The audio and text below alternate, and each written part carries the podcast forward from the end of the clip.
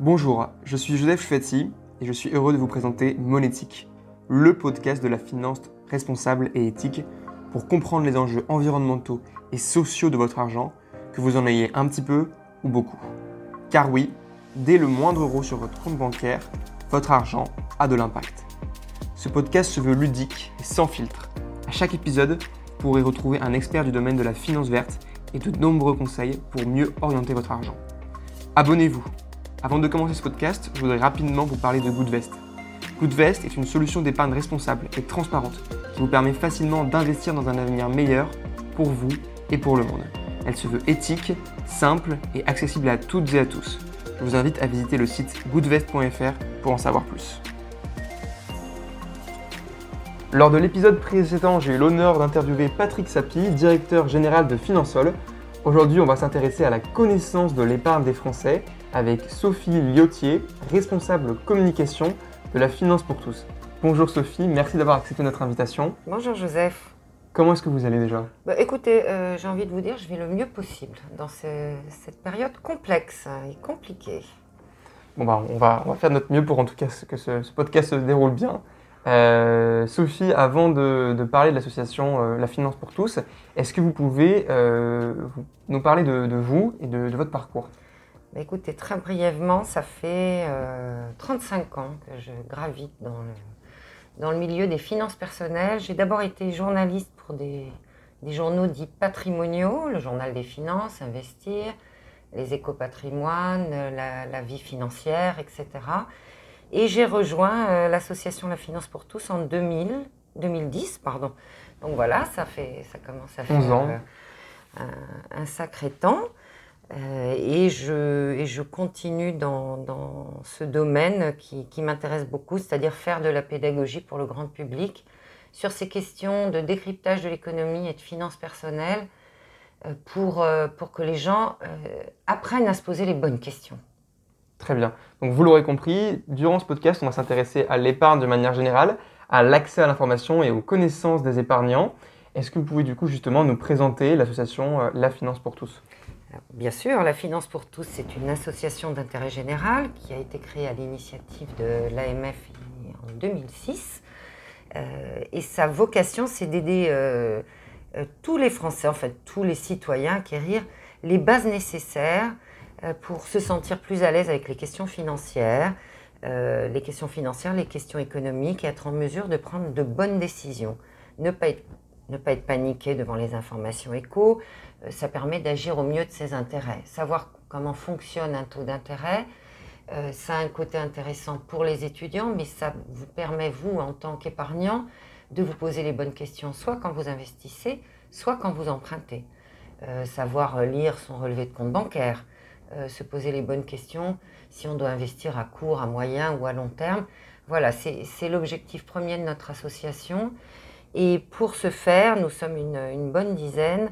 Nous avons un très bel outil qui s'appelle lafinancepourtous.com, donc un site pédagogique sans publicité et ouvert à tous. Très bien. C'est vrai que l'argent, ça peut être un, sujet tabou en France. L'épargne, c'est quelque chose qui est assez méconnu par une bonne partie des Français. Du coup, le rôle euh, de la finance pour tous, c'est de démocratiser un petit peu la connaissance de, l'épargne et de l'investissement en France Complètement. Et vous dites euh, l'épargne, c'est méconnu. Et pourtant, les Français sont des gros, gros épargnants. Et on l'a vu en 2020, où, alors c'est vrai que c'était quand même une année euh, particulière. J'espère que 2021 sera un peu moins un peu moins dramatique, mais où on a vu des encours fabuleux sur le livret A et le livret de développement durable solidaire, un record de collecte absolu. Alors ça, c'est de l'épargne de court terme, c'est de l'épargne de précaution. C'est très bien, ça permet de pallier euh, aux coups durs, aux aléas de la vie, on en a tous, euh, ça arrive tout le temps. Euh, des divorces, une machine qui casse, une réparation, une, perte d'emploi. simplement, pour espérer avoir un meilleur rendement sur le moyen long terme, il n'y a pas le choix, il faut aujourd'hui diversifier ses actifs. Donc, il faut connaître les notions de base. Ok, et donc aujourd'hui, est-ce que les Français diversifient suffisamment? Non, pas assez. Clairement, c'est euh, c'est insuffisant. En France, on n'a pas une culture du risque très développée. L'argent, c'est quand même Ça reste une question taboue. D'abord, on n'aime pas en parler, on n'aime pas dire combien on gagne, on ne va pas dire à ses proches euh, combien on a euh, sous le matelas, entre guillemets. Donc effectivement, non, on n'est pas assez diversifié.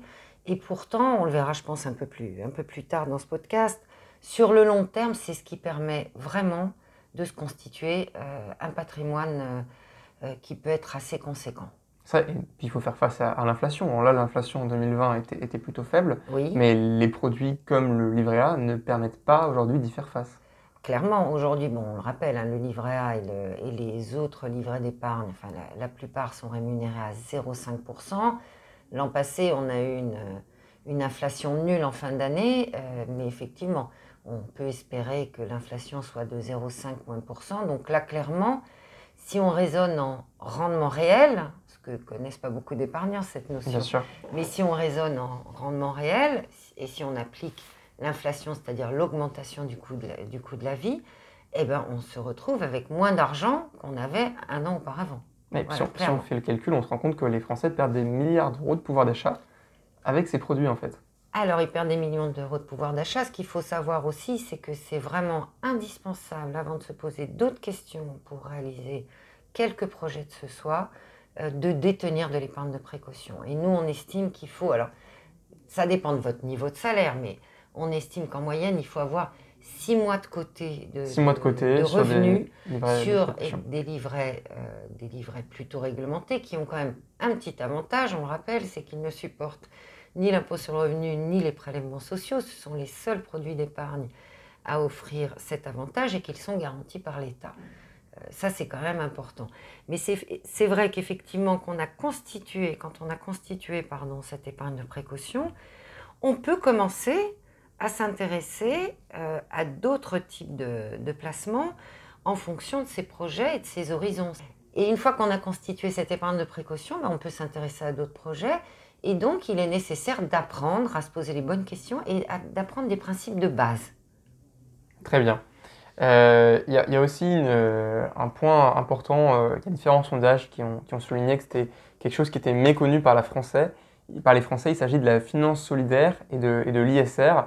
Aujourd'hui, les, Français, quand on demande aux Français dans la rue, est-ce que vous savez ce que c'est que l'ISR Il y a uniquement 5% d'entre eux qui répondent oui.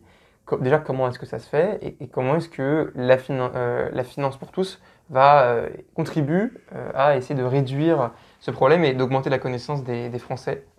Alors déjà, euh, euh, on va parler de, l'ISR et de la finance solidaire. Ce sont des concepts qui existent depuis longtemps, qui sont en train de se développer, qui sont, euh, vous avez raison Joseph, assez ou trop méconnus. Alors pourquoi? Parce qu'il y a pléthore de produits d'investissement français.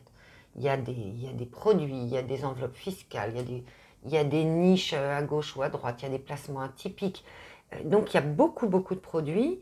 Euh, et peut-être que les réseaux, euh, les conseillères et les conseillers des, réseaux financiers sont pas assez formés sur ces sujets. On remarque quand même que depuis un an ou deux ans, euh, il y a quand même un engouement des citoyens à se, poser à se poser des questions sur ces sujets, notamment sur les investissements verts. Hein, on, le voit quand même bien. La finance responsable, pardon, la finance solidaire, pour l'instant, ne représente qu'un pour cent de l'épargne. C'est bien trop peu. Et effectivement, pourtant, euh, maintenant, si on parle de, l'ISR, donc de l'investissement socialement responsable, euh, il y a des gammes très très larges. Il y a des labels euh, d'État. vous avez un label ISR, vous avez un label Greenfin pour, le, pour les fonds verts. Vous avez le label Finansol, vous avez reçu leur, leur délégué général récemment. Ce sont des labels reconnus avec des sites internet bien faits, euh, où on peut euh, avoir de l'information claire. Nous, de notre côté, on, a bien évidemment des articles et on réalise très régulièrement en partenariat avec euh, l'autorité des marchés financiers, qui est un de nos principaux partenaires, des infographies ou d'autres supports pédagogiques pour aider les épargnants à mieux comprendre ces supports. Donc c'est votre rôle d'aider à, démocratiser l'investissement socialement responsable. C'est aussi également le rôle des, conseillers en gestion de patrimoine et qui ne sont pas forcément suffisamment toujours euh, assez bien formés là-dessus. Il y, a, des progrès à faire sur ces sujets et puis euh, il faut savoir quand même, j'entendais que vous aviez euh, reçu il y a peu de temps la patronne de Novetic. L'ISR, c'est une très grande famille et au sein de cette famille, vous avez des sous-familles. Donc, si votre conseiller vous parle, ah, j'ai un fonds best in class, ça vous parle? Moi, ça me, enfin, moi, ça me parle parce que j'ai un peu le nez dedans de temps en temps.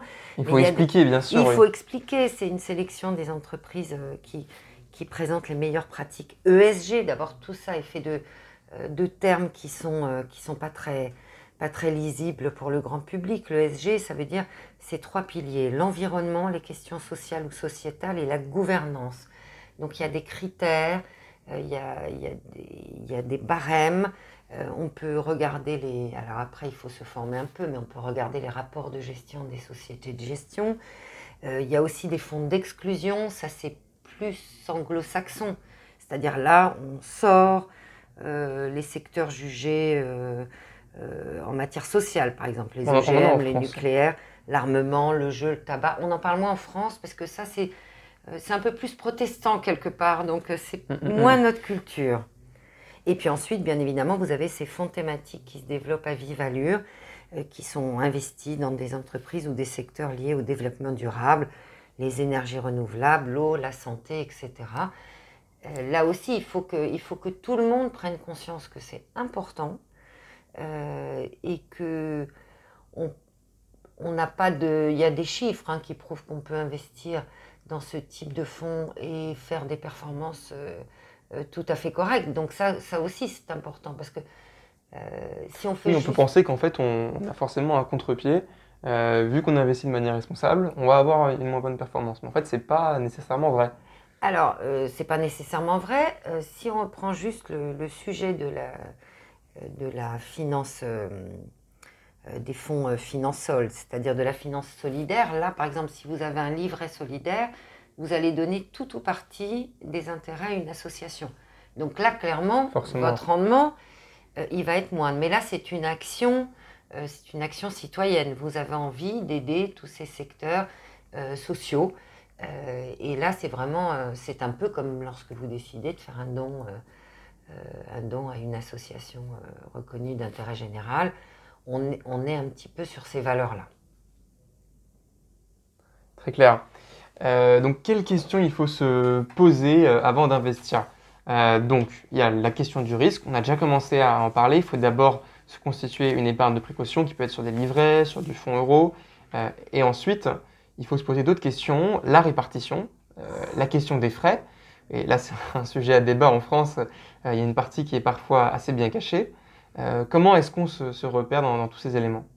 Eh bien, écoutez, effectivement, ça, c'est vraiment des notions de base. Euh, premièrement, ce qu'il faut quand même rappeler, c'est que tous ces fonds ISR, enfin appartenant à cette grande famille de l'ISR, ce sont des fonds d'investissement. Ça veut dire qu'ils sont investis sur les marchés financiers. Donc, ils sont investis en actions, en obligations et pour partie sur le marché monétaire, généralement pour procéder à des ajustements.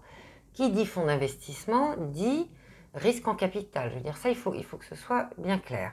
Euh, on n'est pas dans le cadre du fonds euro euh, en assurance vie dont vous, dont vous parliez, euh, sachant que, petite parenthèse, les fonds euros, on commence à regarder les rendements. ça se rapproche des livrets. voilà, qui sortent. donc, c'est en 2021, on affiche les rendements réalisés au cours de l'année 2020. Il y a toujours un peu de décalage les meilleurs font 2% avant prélèvements sociaux. Et il y a beaucoup de contrats qui, peinent à dépasser les 1%. Alors ensuite, dès qu'on veut s'intéresser à un fonds d'investissement, qui est géré par un professionnel, hein, donc euh, vous, êtes déchargé de la gestion, eh ben, il y a des, vraiment des notions de base. Donc c'est un, l'horizon d'investissement. Ce fonds, il va investir Est-ce qu'il va euh, se cantonner à la zone euro. Dans ces cas-là, quelque part, il n'y a pas de risque de change. Hein. On ne va pas investir dans une autre monnaie. Bien sûr. Est-ce qu'il va être euh, international? Est-ce qu'il va se concentrer, par exemple, sur les pays émergents ou sur un secteur sectoriel? Euh, Est-ce qu'il va être full action euh, ou est-ce que ça va être un fonds diversifié? Ensuite, il y a la notion du risque. Euh, vous avez un, outil qui doit être obligatoirement euh, remis à chaque souscription, c'est le DIC, le document d'information clé. Donc ça, c'est, un produit, en, c'est un doc en deux pages, euh, toujours présenté de la même façon, quels que soient les, fonds, quelles que soient les, les, banques et les sociétés de gestion. Donc vous avez l'univers d'investissement, ce niveau de risque, alors il y a une échelle de 1 à 7. 1, très logiquement, c'est le moins risqué, ça ne veut pas dire sans risque. Le 7, c'est le très risqué. On va dire que des fonds diversifiés, euh, actions obliques, sont souvent entre 4 et 5, et puis des fonds actions, ils sont 6, 7. Voilà. Euh, ça, il faut, faut, le, l'intégrer. Euh, ensuite, vous avez l'horizon de placement recommandé. Sur un fonds action, vous êtes bien au-delà, même si on vous dit 5 ans ou 6 ans. C'est pas que vous n'allez pas pouvoir revendre, mais il faut vous dire que des actions, c'est sur le très long terme. Donc, on peut être à 7, 8, 9 ans, ce qui ne vous empêchera pas euh, d'arbitrer, euh, etc. Et puis les frais, vous en parliez. Et les frais, euh, là, il faut être vigilant parce que si, par exemple, reprenons l'exemple des fonds euros, vous souscrivez un contrat d'assurance vie et vous avez des frais d'entrée de 3%. Mécaniquement, Vous allez perdre. la première année, vous avez Même la 1000, deuxième, hein. euh, bah, vous, n'aurez- vous n'aurez plus votre capital euh, investi, ça c'est clair. Après, les frais d'entrée, c'est quelque chose qui tend à- de plus en plus à disparaître. Par exemple, sur les solutions d'épargne en ligne, on n'en trouve pratiquement plus. Alors, un, effectivement, en ligne, euh, on n'en trouve quasiment plus. Et deux, dans les réseaux bancaires, euh, ce qu'il faut savoir, c'est que c'est euh, de plus en plus négociable à des niveaux euh, vraiment réduits. Alors, bien, bien évidemment, si vous êtes un gros investisseur, vous allez avoir plus de pouvoir que si vous avez 25 ans et, et votre première petite épargne. Mais il ne faut pas hésiter, ça se négocie. Euh, c'est pour ça qu'il faut lire. Deux pages, c'est pas très long. Euh, Il faut lire ce document d'information clé. Ça, pour moi, c'est vraiment euh, quelque chose d'indispensable. Alors, une fois qu'on s'est posé toutes ces questions, on peut se poser la question de l'enveloppe à choisir. Donc, certes, il y y a les livrets pour l'épargne de précaution. Quand on veut investir du coup sur le, sur le moyen, long terme, 5, 8, 10 ans, euh, quelle, euh, quelle enveloppe il existe et laquelle considérer? Alors, il faut savoir enfin, que la France, c'est quand même le pays de la niche fiscale. hein. C'est magnifique. On, cherche toujours à, motiver euh, les épargnants à investir dans l'immobilier, à investir dans les actions, à investir sur tel ou tel secteur d'activité. C'est pour sou- soutenir les secteurs d'activité. Alors, si on raisonne en investissement moyen-long terme, on va se dire, par exemple, je veux m'intéresser à la bourse. Euh, je peux ouvrir un compte titre dans ma banque ou, sur, sur Internet. Très bien, mais dans ces cas-là, si vous acceptez de réduire, entre guillemets, votre, votre horizon d'investissement, euh, sachant qu'il y a toujours des possibilités de pouvoir euh, sortir de l'Europe, pourquoi pas vous intéresser au PEA Je veux dire, le PEA, c'est un plan d'épargne en action qui permet de bénéficier au terme de 5 ans d'une exonération totale des, gains. Vous payez toujours les prélèvements sociaux, je rappelle qu'ils sont de 17,2, c'est pas neutre, mais ça vous permet quand même d'avoir une enveloppe donc juridique et fiscale dans laquelle vous allez pouvoir, tant que vous n'êtes pas sorti de cette enveloppe, acheter, vendre, racheter, soit des fonds d'investissement, soit des titres en direct. Donc ça, c'est une première piste. Ensuite, on parlait de l'assurance vie. L'assurance vie, euh, on a beaucoup parlé du fonds euro, mais l'assurance vie, c'est la plupart des contrats aujourd'hui sont dits multi-supports, c'est-à-dire que aux côtés de ce fonds euh, à, à gar- garantie à effet de cliquet, vous avez des, des UC. Alors ça encore, il faudrait qu'on apprenne en finance à parler en français aux épargnants, donc des unités de compte. Ça peut être des fonds d'investissement, ça peut être des parts d'investissement immobilier, etc., euh, sur lesquels vous allez pouvoir investir. Et là aussi, en fonction de votre, votre appétence au risque, de votre horizon, de prendre un fonds diversifié. Ça, peut être un fonds, euh, par exemple, équilibré. Euh, L'équilibre, on ne sait pas trop ce que ça veut dire, mais il sera moins risqué qu'un fonds 100% action. Euh, et vous allez pouvoir, là aussi, dans cette enveloppe fiscale, euh, vendre, revendre. Et puis, là, au bout de 8 ans, en assurance vie, vous avez quand même une, une fiscalité sur les gains qui est très, très avantageuse. Et donc, pour réduire le risque, justement, il y a, quelque chose qui est assez intéressant qui s'appelle l'épargne programmée. Euh, Est-ce que vous pouvez développer un petit peu? Bah, en fait, pour espérer effectivement un meilleur rendement à long terme et réduire ses risques, l'investissement programmé, on n'est pas obligé d'avoir un plan d'épargne, mais l'idée de se dire je mets 100, 200, 300 euros par mois, là aussi, il faut avoir un, faut faire ses comptes avant, il faut voir que ça entache pas le budget, etc. Euh, ça permet vraiment de vous constituer sur le long terme un capital non négligeable et ça vous permet une progression plus régulière de votre épargne. Ça vous permet de lisser euh, les cours d'entrée sur votre fonds d'investissement. Euh, je ne sais pas si vous, vous pouvez me prédire quelle sera l'évolution des marchés boursiers.